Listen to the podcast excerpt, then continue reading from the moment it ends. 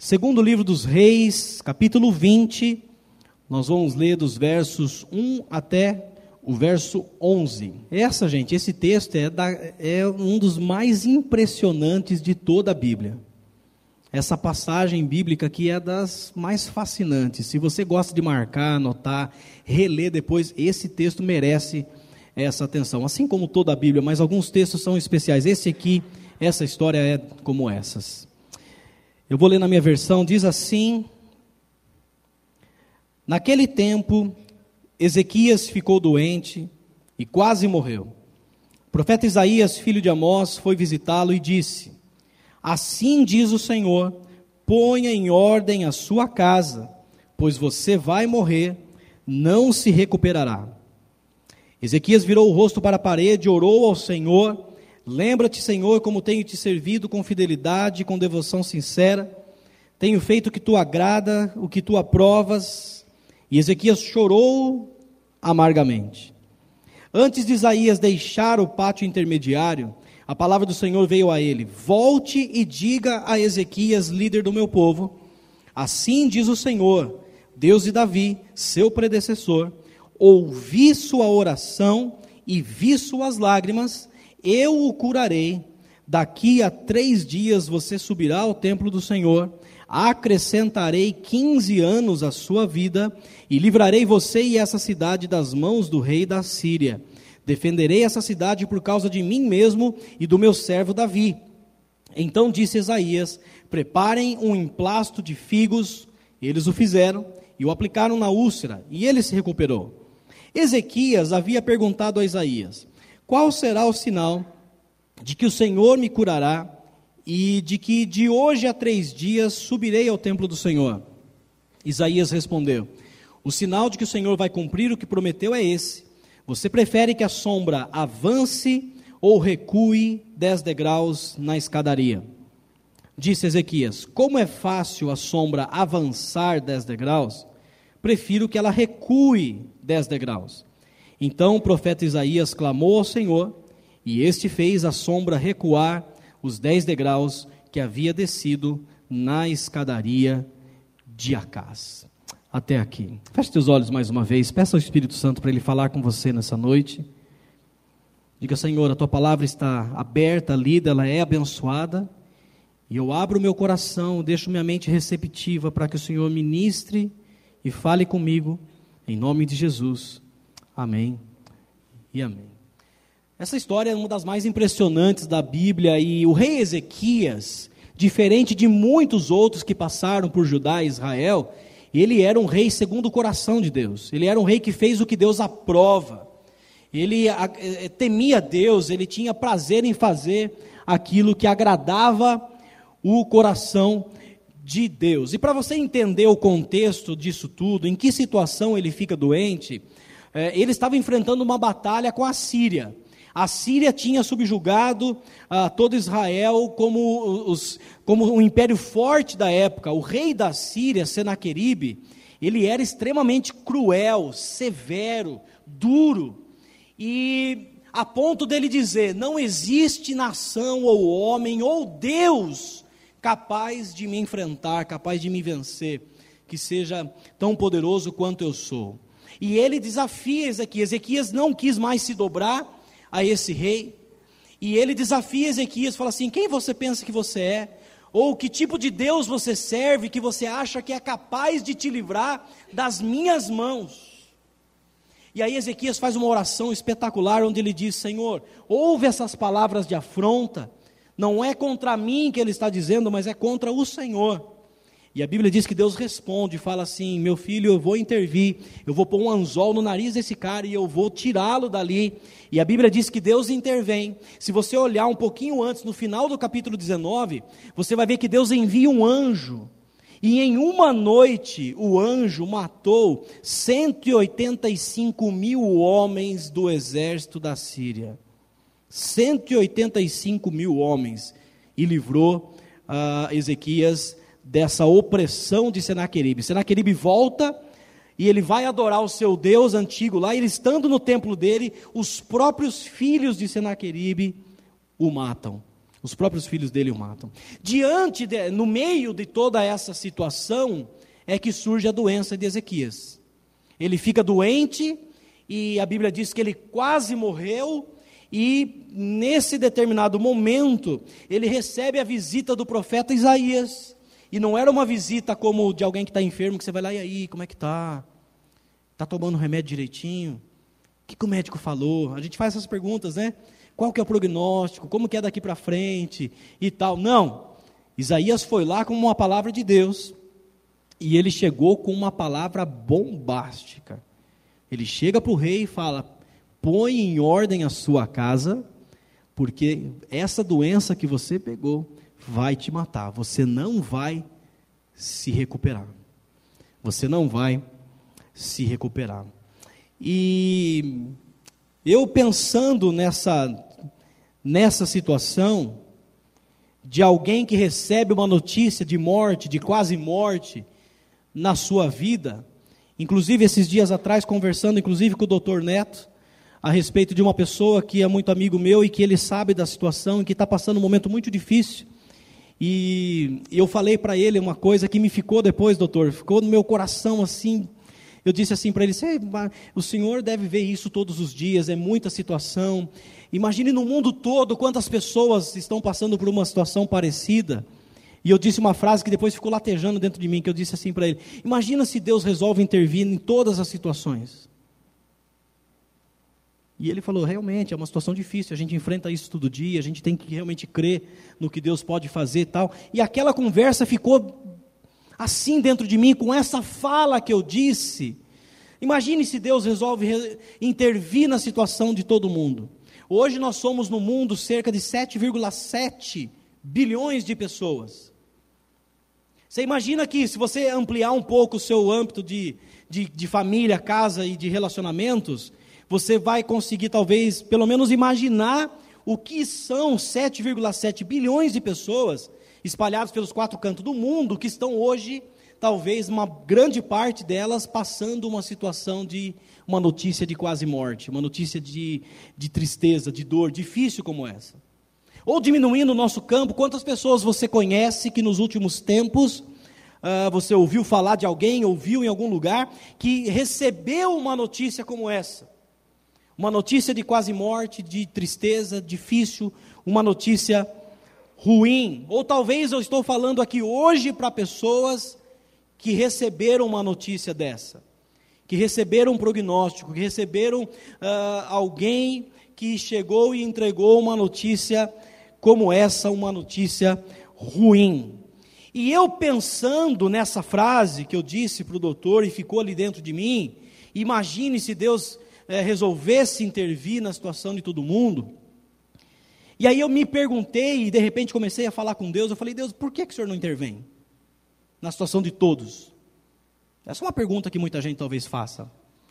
E aí eu me lembrei para responder essa pergunta para mim mesmo, de um ponto muito importante da teologia, que nos diz o seguinte: é, a intervenção divina no nosso natural, ela está no campo da soberania de Deus.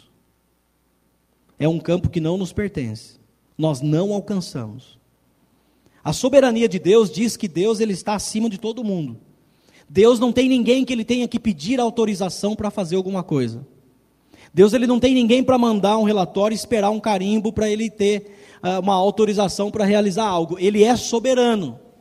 Ele está acima de tudo. Isso é transcendental. A gente não alcança com a nossa mente humana tudo isso da soberania de Deus. E isso me diz que na soberania de Deus, ele intervém quando, onde e como Ele quer.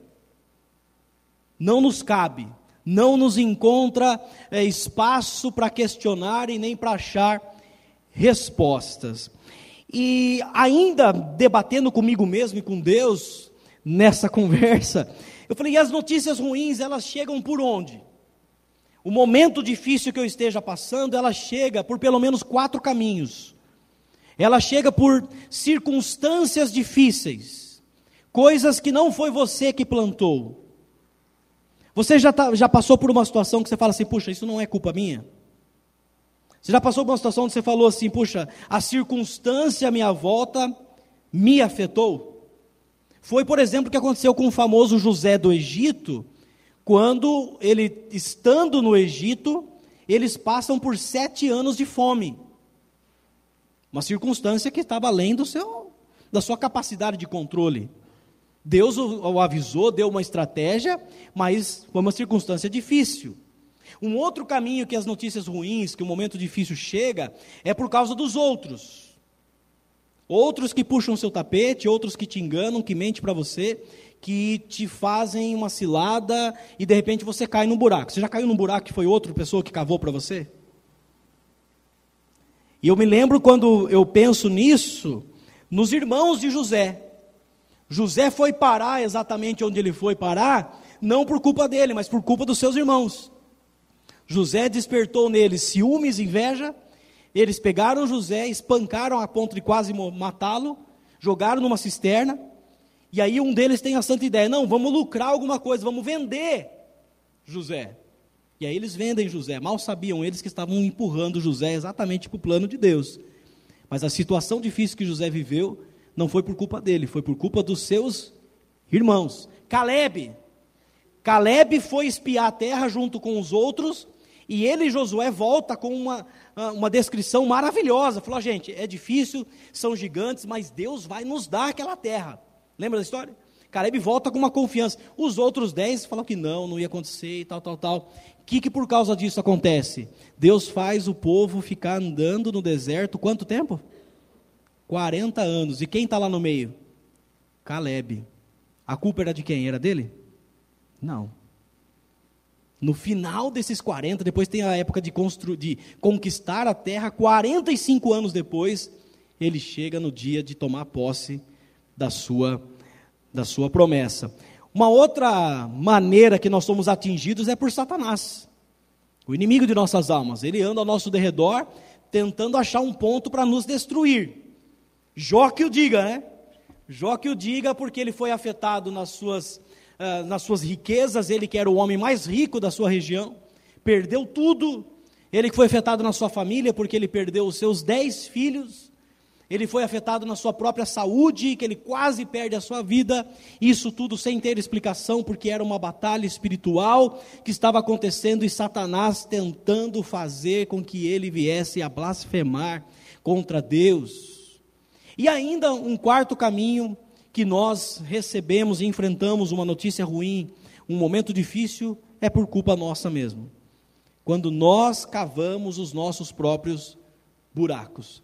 Quando nós lá atrás fizemos escolhas erradas, decisões erradas, e quando a gente viu, nós caímos na nossa própria cilada, na nossa própria armadilha. E talvez os maiores buracos que a gente já caiu na vida foi causado pela gente mesmo.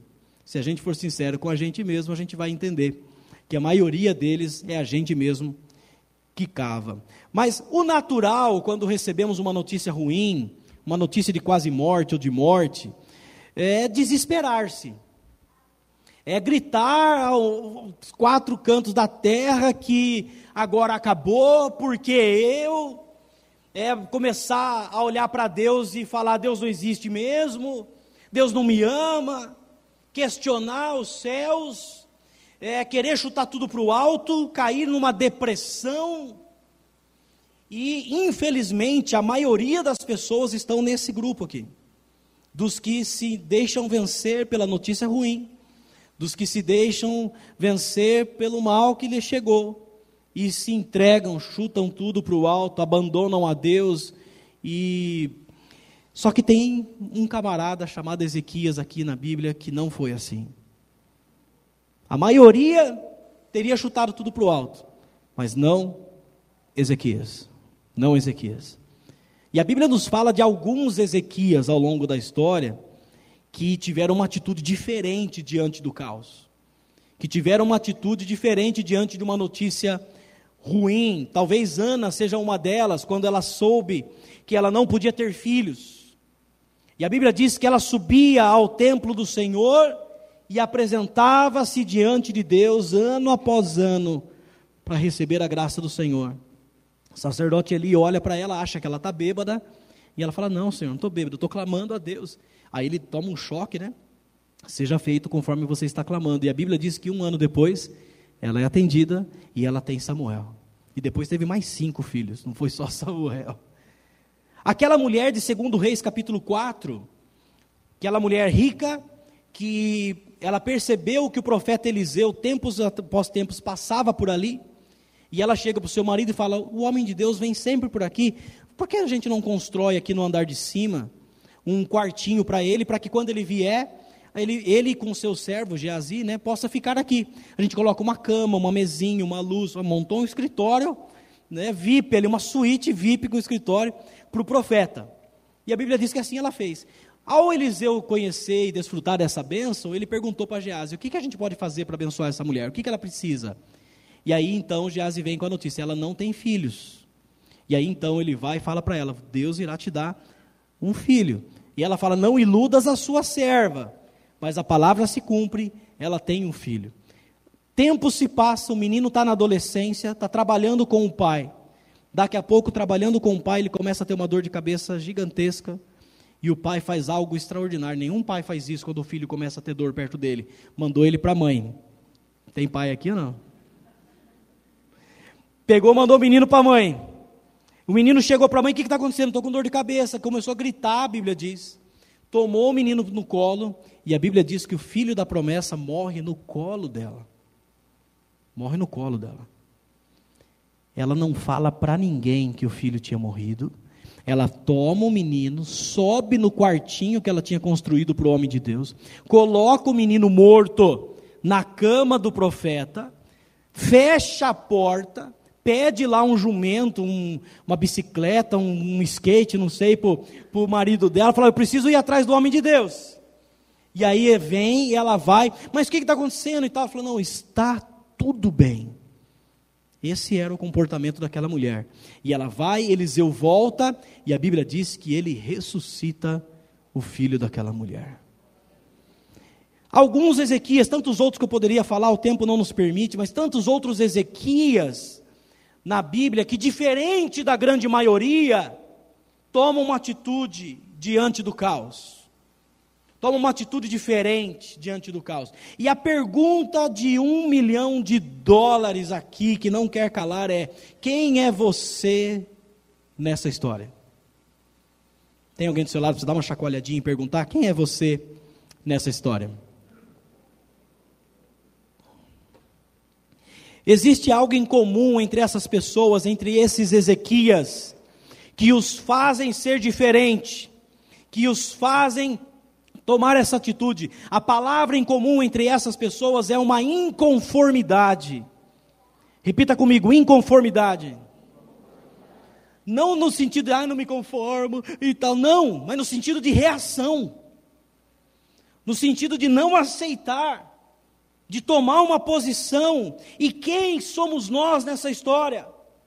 Você faz parte dessa multidão, dessa maioria que chuta tudo para o alto quando o mal chega quando as coisas começam a dar, é, ficar ruim, ou você pode ser achado como um Ezequias que toma uma atitude de inconformidade em direção ao seu milagre.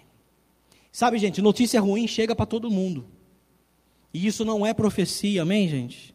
Eu só profetizo coisa boa. Deus vai te abençoar na sua casa, no seu casamento, no seu trabalho, no seu ministério, na sua vida financeira. Deus vai prosperar você, amém? Quem recebe aí, fala, eu recebo, Senhor. Vem em mim que eu estou facinho. Quem quer benção aí? Mas as notícias ruins, elas chegam. As notícias de morte, elas chegam. E a grande questão é como eu estou diante delas no dia em que elas chegam.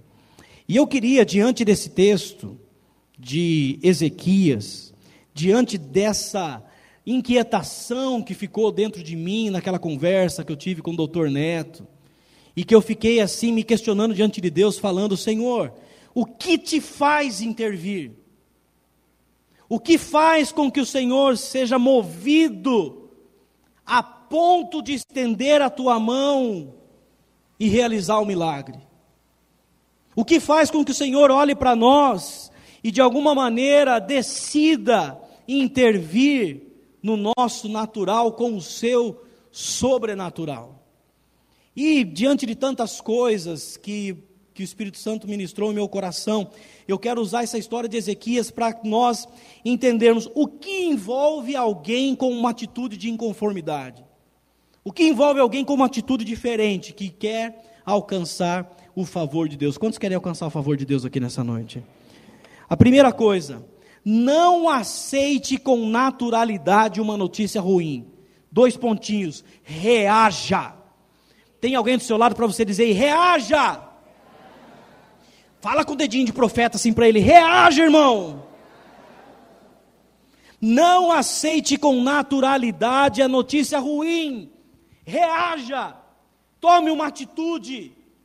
Sabe, gente, nós vivemos dias em que quando a notícia ruim chega, a gente já se conforma. Ezequias, quando ele recebe a palavra do, do, do, do profeta Isaías, ele vira o rosto para a parede. E não vira para chorar igual o Kiko do Chaves lá. Não.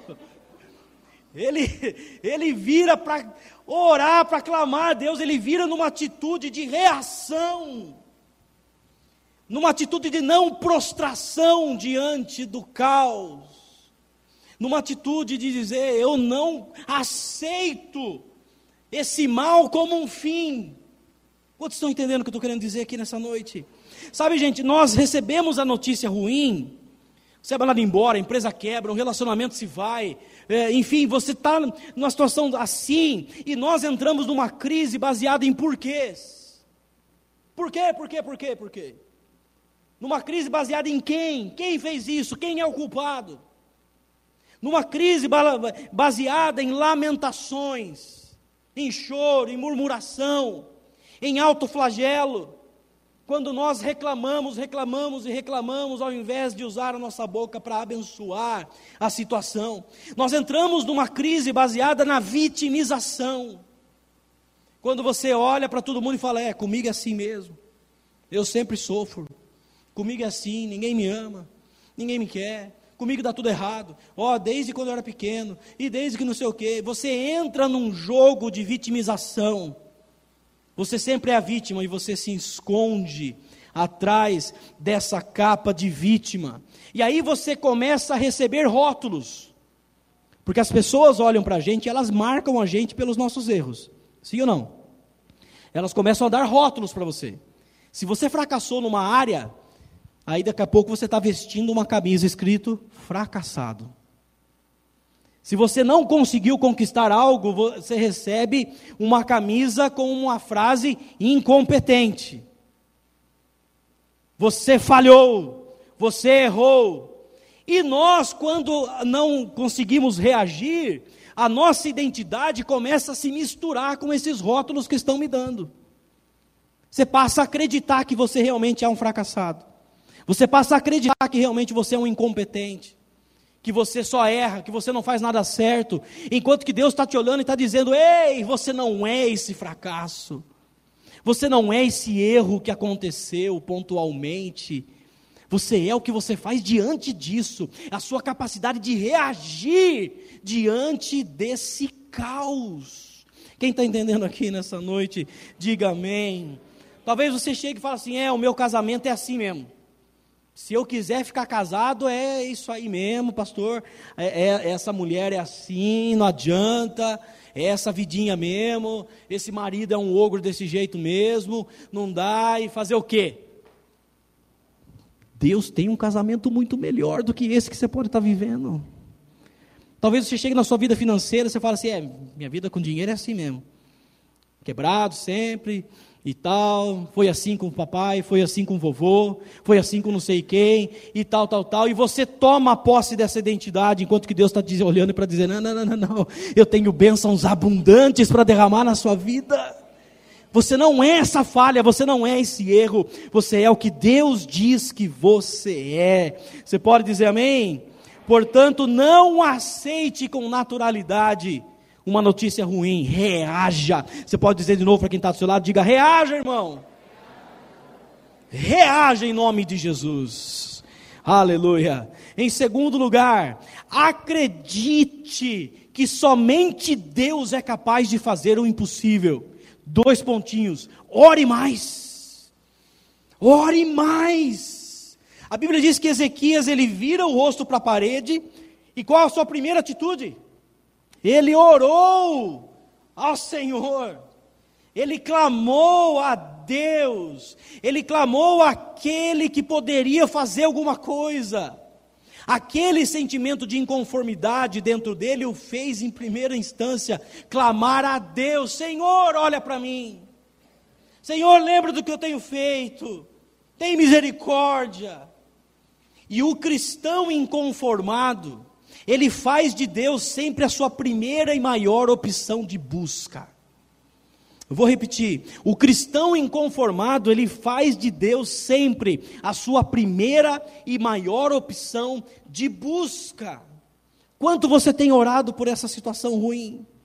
O quanto você tem realmente clamado diante de Deus por essa situação? Sabe, sabe por quê, gente? Porque a gente vive com, com Deus, com esse peso cultural, religioso que a gente tem. A gente coloca Deus numa via paralela nossa. A gente nunca se encontra de verdade. A gente nunca faz com que as coisas sejam juntas. A gente tem um momento ruim, a gente busca tudo primeiro, depois alguém fala assim: é, Deus pode. Aí você fala: é, é verdade, Deus pode. Aí você fala para alguém: manda oração para a tia lá. Faz correntinha no WhatsApp com a mãozinha lá, né? Mãozinha de oração, assim. Ou aquela, assim para cima. Enquanto que Deus está olhando para a gente, está dizendo assim: Ei, eu quero ser o primeiro. Eu quero ser aquele que você olha para mim e diz: eu não tenho mais onde pegar. Tu és a minha opção maior. Tu és aquele que realmente pode resolver a minha causa. O pastor David Uncho, num dos livros que eu li, que eu não vou me lembrar qual agora, o pastor David Uncho é pastor de uma das, de uma não, da maior igreja evangélica do mundo.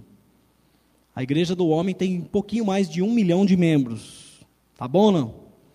Um milhão de membros.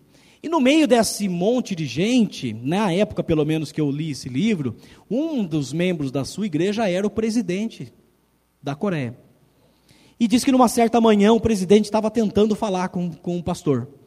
Ligou da secretária e falou: Pastor, ele não pode, é, senhor presidente, ele não pode te atender agora. Mas como assim? Não pode atender o presidente? Você pensou? Não pode atender o presidente? Tudo bem. Esperou um tempo, ligou de novo, ela falou: Olha, ele ainda não pode te atender. Aí, depois de três ou quatro tentativas, o pastor pôde atender o presidente da Coreia, e o presidente falou assim: Pastor, tudo bem, mas como assim o senhor me demora tanto? Eu estou precisando falar com o senhor. Porque um pastor de uma igreja dessa, ele é influente, ele pode resolver muita coisa, né? E aí o pastor respondeu para ele assim: senhor presidente, senhor me perdoe, mas é que eu estava falando com alguém mais importante, eu estava orando. O quanto você coloca a oração como prioridade na sua vida? Ore mais, é por isso que a Bíblia vai dizer: orai sem cessar. Clame a Deus, fale com Ele todo o tempo, e a sua situação vai começar a mudar. Quem crê nisso, diga amém nessa noite.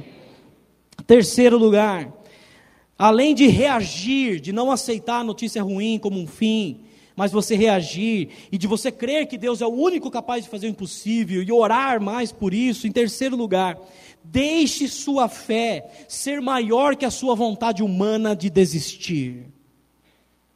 Eu vou repetir. Deixe a sua fé ser maior do que a sua vontade humana de desistir. Dois pontinhos. Continue em frente. Continue em frente. Tem alguém do seu lado para você chacoalhar e dar esse dedinho de profeta de novo, falar para ele: continue em frente, meu irmão. Continue em frente. A perseverança é a que nos faz chegar fortes no dia da vitória. A perseverança é o que nos recarrega a cada manhã. Esse dia vai chegar na sua vida, o dia da sua bênção, amém? Mas enquanto ele não chega, a tentação de parar no meio do caminho será gigantesca. A tentação de abandonar o barco, a tentação de não querer mais, de desistir. Sim ou não, gente? Será que é só comigo? É, esta provavelmente é a área mais difícil para nós que andamos com Deus, que é o perseverar, permanecer firme, não deixar com que as coisas, com o nada acontecer, com as notícias ainda que vai piorando, que às vezes a gente entra numa fase que a cada dia uma notícia é pior que a outra, né? E aí você está nessa fase e de repente você quer chutar tudo para o alto. Persevere. Tem uma história de Jesus em Marcos capítulo 5, onde Jairo, que é um líder da sinagoga, chega para Jesus e fala: Senhor, o senhor vai orar pela minha filha lá, ela está doente. Lembra dessa história? Marcos capítulo 5. Aí Jesus, claro, vamos lá, vamos orar pela sua filha. E no meio do caminho, Jesus andando com Jairo, o que, que acontece? Tem uma interrupção. A mulher do fluxo de sangue surge. Ela aparece exatamente no meio da história de Jesus com Jairo. Aí ela surge, toca em Jesus, Jesus para. Aí Jairo tem que ficar olhando. Você já imagina a situação, né? A mulher foi curada, Jesus perguntando: quem me tocou? E os discípulos, Senhor, tem tanta gente. Não, mas alguém me tocou diferente tal. Até que a mulher se apresenta, ela fala a história dela e nisso o tempo indo. Eu imagino Jairo olhando assim: Meu Deus do céu, tá bom, já foi curada, amém, glória a Deus, vamos embora. Vamos lá, minha filha lá esperando e tal. Você já teve essa sensação? Você começa a andar com Deus, ao invés da coisa andar para frente, você se sente travado e as pessoas do lado começam a ser abençoado. E você nada. Fulano foi, falou, oh, miserável, Deus abençoe. Daqui a pouco do lado de novo, oh, abençoado, vai com Deus. E você nada. A cura acontecendo com a mulher, Jairo ali esperando. E a Bíblia diz que quando termina a situação com a mulher Jesus volta a tratar com ele, a Bíblia diz no verso 35 e 36 de Marcos capítulo 5, a turminha de Jairo chega para ele e fala assim: Não incomodes mais o mestre, a tua filha já morreu. A tua filha já morreu. Uma notícia de morte, uma notícia ruim. Jesus faz algo sim espetacular nesse texto. A Bíblia diz no verso 36 de Marcos 5, exatamente assim: não fazendo conta do que eles disseram, Jesus disse a Jairo, ao, ao dirigente da sinagoga: Não tenha medo, creia somente. Não tenha medo, creia somente. Jesus não, não fez conta daquela notícia, não levou em consideração aquela notícia, mas ele diz para o Jairo: fica em paz, não temas, continua crendo.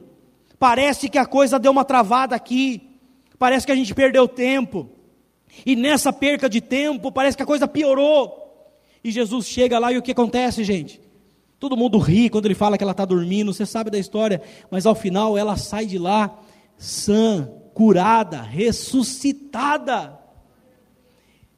Você precisa, em nome de Jesus, criar uma resiliência capaz de não te fazer parar, de fazer, Senhor, eu preciso continuar, continuar, continuar, continuar. Uma fase, há quase 20 anos atrás, quando eu parei de tocar na noite, eu toquei por quase sete anos na noite, profissionalmente, em, cantando e tocando, e quando eu decidi parar de vez e voltar para Jesus, eu não sabia fazer mais nada. E eu falo assim, Deus, como é que eu vou ganhar dinheiro agora? Tenho uma filha para sustentar? Como é que eu vou ganhar dinheiro? E comecei, do nada, eu estava decidido, eu falei, não, não. E comecei a vender plano funerário. Aliás, todo mundo tem plano funerário aqui? Qualquer coisa. que profissão mais. Né? Você chega bater na porta dos outros para vender plano funerário. Tá, muita gente falava, você está pensando que eu vou morrer? Não, mas se acontecer tem que estar tá pronto, né? E aí eu passei um tempo da minha vida desempregado um tempo desempregado. E eu lembro que um amigo me indicou para fazer uma entrevista na Delphi. Não sei se alguém trabalha aqui lá, mas era uma empresa, pelo menos na época, assim, muita gente queria trabalhar lá. E eu falei, oh Deus, agora vai, vai dar tudo certo e tal. E eu tinha só a Letícia nesse momento. A Letícia tinha né, três aninhos no máximo. E aí eu fui na entrevista, passei na primeira entrevista. Quando foi para a dinâmica em grupo, eu não passei. E eu voltei arrasado, e a minha única palavra com Deus foi: Senhor, eu não entendo, mas eu continuo crendo. Quando eu cheguei em casa, a Letícia, que sabia que eu tinha ido ver emprego, ela veio direto assim e tal, ela sempre teve essa. Quando eu chego em casa, ela sempre vinha correndo, sempre vinha abraçar e tal, beijar. Ela falou: E aí, papai, deu certo o serviço? Você imagina o coração do pai, né? Aí eu falei para ela: Não, filha, não deu certo. E aí ela falou assim: Fica tite, não, papai. Deus tem algo melhor para você. E realmente ele tinha, porque tempos depois eu já estava em missões e nunca imaginei viver o que eu vivo até hoje no ministério pastoral. Foi nessa fase, aproximadamente, que eu compus uma das canções preferidas minhas, que inclusive está no meu CD e está no nosso canal no YouTube lá também da comunidade, que é Não Vou Deixar de Te Amar. Que ela diz, exatamente baseado nessa, nessa fase, nesse momento. Tantas lutas neste mundo que enfrentamos, momentos tão difíceis temos que passar, provações que enfrentamos nesta vida, situações que tentam nos desanimar, mas eu não tenho que temer, tenho alguém para me defender. E quando clamo por seu nome, ele vem me socorrer. E aí esse refrão ele ficava muito forte no meu coração. Não vou deixar de te amar, de te louvar, de sempre te adorar. Sei que é difícil a vida aqui, mas não vou desistir, pois confio em teu poder. Confie no poder do Senhor e não o abandone jamais, amém? Pode aplaudir o Senhor. Aleluias, aleluias. Continue em frente, não pare. E em quarto e último lugar, além de reagir, de orar, de continuar em frente, em último lugar, creia até o fim na ação e na intervenção de Deus. Dois pontinhos. Profetize. Você pode dizer para quem está do seu lado: profetize, irmão. Profetize, fale, deixe os seus lábios ser um canal de bênção na sua vida para provocar uma reação dos céus a seu favor, amém? Sem dúvida, gente, presta atenção agora.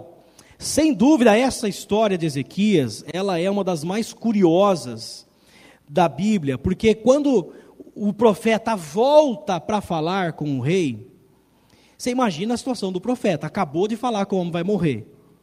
Cinco minutos depois, estava saindo no pátio intermediário, Deus fala: volta, diz que eu ouvi a oração dele, eu ouvi as lágrimas, ele vai ser curado, vou acrescentar 15 anos na sua vida. Você queria uma. uma, uma que, que, coisa espetacular. Isaías volta, mas eu imagino dentro dele e fala assim: Meu Deus do céu, o cara não vai acreditar, meu. Acabei de falar como vai morrer. Falei em nome de Deus. Agora eu vou chegar. Eu acho eu, digo eu, não está na Bíblia. Mas que Isaías já foi com um plano dentro do coração dele. Falou: se esse cara duvidar, eu tenho um negócio aqui, Senhor, que resolva em cima. E aí ele chegou lá, falou, e aí mandou fazer o um emplasto de figos. Teve um processo nessa cura, né? três dias. E aí o rei Ezequias havia perguntado para ele: Como saberei eu que realmente Deus vai fazer o que ele está prometendo? E aí Isaías estava com a ideia no coração e ele disse: Você prefere que, as, que a sombra na escadaria avance 10 degraus ou recue 10 degraus?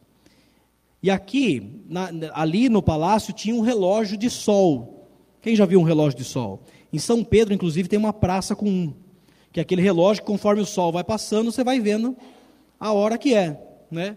Meu avô, às vezes, meu, meu avô, você acha que ele saía assim fora, cinco e meia. Falava, ah, avô, ah, pode olhar no relógio. Depois, meio-dia.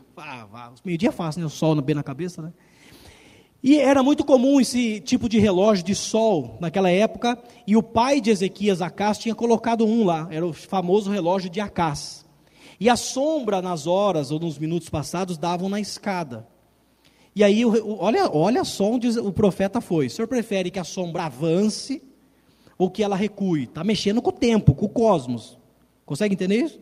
E aí ele falou: Como eu sei que avançar é fácil, por que, que é fácil avançar, gente? Porque o tempo só vai para frente, né? Pode até demorar, tal, o tempo certinho, mas vai passar para frente. Eu quero que recue 10 degraus. E a Bíblia diz que Isaías clama a Deus e a sombra recua 10 degraus na escadaria de Acás. Agora, abre um parênteses aqui. Tem duas situações bíblicas que a NASA, parte dela é, ignora, e uma outra parte tem levado em consideração para explicar uh, o ano bissexto. Duas passagens. A primeira delas é de Josué, capítulo 10, quando Josué ora, e a Bíblia diz que o sol parou. E a Bíblia diz que parou por quase um dia inteiro.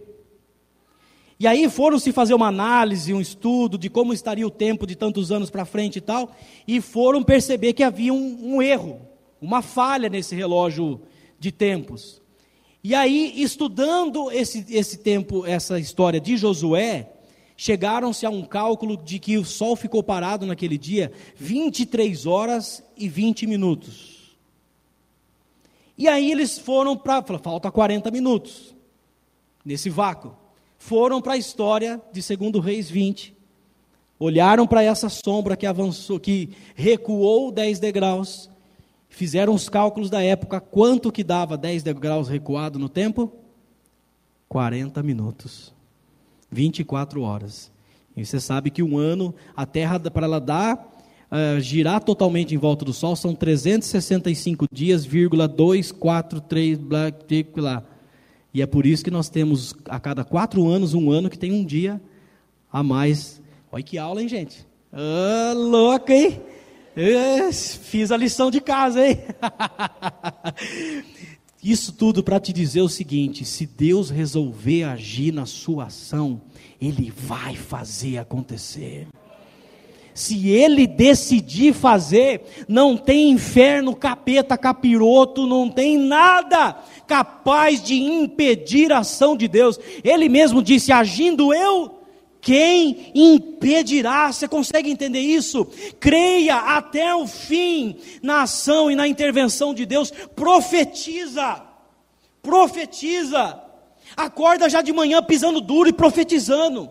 Senhor, eu sei, hoje minha bênção vai chegar. Ah, ela está chegando, eu acredito. Não, não é possível, acabou esse tempo. Está chegando a minha bênção, a porta vai se abrir. É hoje, é agora, é nesse tempo. Vai mudar essa situação. Você olha para o lado, só está piorando. Você olha para o lado, você não tem onde pegar. Mas como está a sua posição, a sua postura, eu profetizo, vai acontecer, vai acontecer, porque o meu Deus não conhece derrota, e se Ele falou que vai fazer, vai acontecer. Você pode dizer amém por isso? Use a sua boca para profetizar. Chega de reclamar da sua situação, chega de questionar, chega de culpar os outros, a si mesmo e até Deus e passe a usar a sua boca para profetizar diante do caos, diante da morte, diante da situação ruim, dizendo: Eu creio, meu Deus vai intervir, vai acontecer, e será assim na sua vida em nome de Jesus, será assim na sua casa, no seu casamento, será assim na sua empresa, na sua vida financeira, será assim nos seus negócios, será assim com seus filhos, será assim com esse projeto que está enroscado, será assim com o seu ministério, em nome de Jesus, porque agindo Ele, ele: Quem impedirá? Se você crê, fique de pé no seu lugar enquanto o ministério de louvor vai chegar. Aleluia. Você pode chacoalhar quem está do seu lado, diga: profetiza, irmão. Usa a sua boca.